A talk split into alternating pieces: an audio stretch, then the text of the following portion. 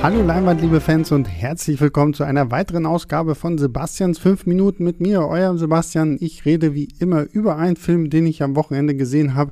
Dieses Mal über einen, den ich euch eigentlich nicht empfehlen will, aber weil er tatsächlich häufiger jetzt irgendwie auch in den Netflix Top 10 aufgetaucht ist, dachte ich, okay, ich warne euch einfach mal vor diesem Film und deswegen tippe ich mal hier auf meine fünf Minuten. Die gehen jetzt los und es geht heute um Kate. Und ich habe mich tatsächlich, ich muss sagen, ich habe mich auf Kate gefreut, weil Mary Elizabeth Winstead, die zuletzt die Huntress in Birds of Prey gespielt hat, übernimmt hier die Hauptrolle. Sie spielt eine Auftragskillerin, die gemeinsam mit ähm, wie heißt Woody Harrelson, genau, da fällt mir glatt sein Name nicht mehr ein, die gemeinsam mit Woody Harrelson arbeitet und er gibt ihr quasi immer Aufträge und sie tötet in Tokio, in Japan, irgendwo Yakuza. Warum? Weiß man nicht das interessiert den Film auch irgendwie überhaupt nicht. Und damit sind wir irgendwie schon bei dem Problem, was ich mit diesem Film habe. Er hat keine Struktur, er hat irgendwie überhaupt keinen Plan, was er mit diesen Figuren macht. Wir haben halt einfach nur diese Killerin, die andere Yakuza-Bosse irgendwie tötet und irgendwann muss sie auch noch, um zu ihrem Hauptziel zu kommen, die Tochter eines ihrer getöteten Opfer äh, zu Hilfe nehmen. Und auch das hat irgendwie nicht so wirklich funktioniert. Und man merkt bei Kate irgendwie, okay, der, der Autor des Drehbuchs mag offensichtlich Rachefilme und hat ganz viele Rachefilme geguckt und mag offensichtlich auch Japan oder denkt sich zumindest, boah, cool, Japan ist exotisch genug, das sieht nach was ganz Besonderem aus.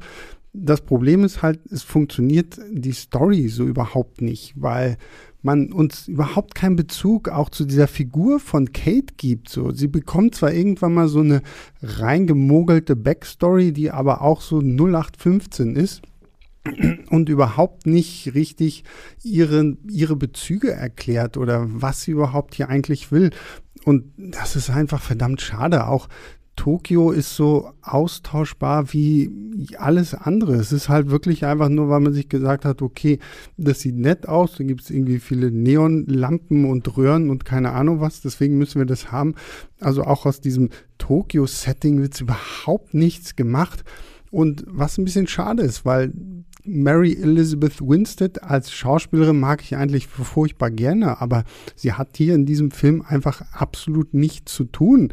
Das gleiche gilt auch für Woody Harrelson, das gleiche gilt auch für alle anderen Figuren und Schauspieler in diesem Film, weil die einfach nur da sind, um da zu sein, um Futter für diese Kate zu sein, damit sie die irgendwie umbringen kann. Und daraus entwickelt sich halt einfach keine Story mit Charakteren, zu denen du dich in irgendeiner Form hingezogen fühlst, für die du irgendwie mitfieberst, für die du irgendwie Mitleid hast oder sonst irgendwas.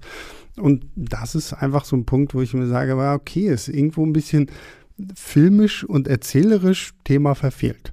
Das Einzige, was tatsächlich gut ist an Kate, ist die Action. Was natürlich auch niemanden verwundern sollte, weil ich glaube, einer der Produzenten ist tatsächlich auch David Leach, der ja auch bei Nobody und äh, dem ersten John Wick mitgearbeitet hat. Und was die Action angeht, ist Kate wirklich sehr, sehr unterhaltsam. Also es gibt so eine sehr, sehr coole Sequenz in einem Teehaus, wo sie selbst mit äh, so, so Essstäbchen ihre Gegner noch fertig macht.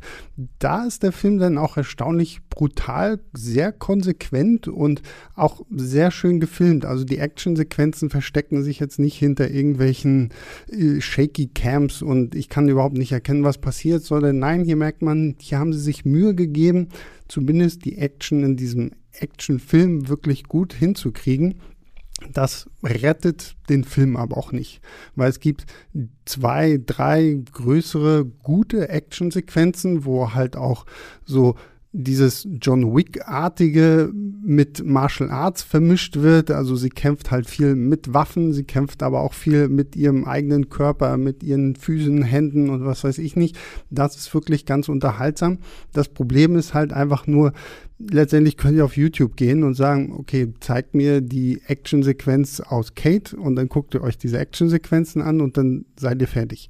Weil der Film erzählerisch ist halt von vorne bis hinten so hart vorhersehbar und leider auch so dermaßen langweilig, dass ich den mit gutem Gewissen nicht weiterempfehlen kann. Die Action ist toll, ohne Frage, aber die könnt ihr euch wahrscheinlich irgendwo auch auf YouTube anschauen.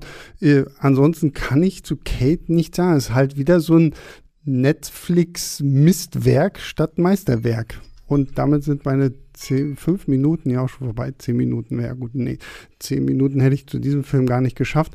Ähm, ja, da habt ihr es. Also Kate lieber nicht angucken.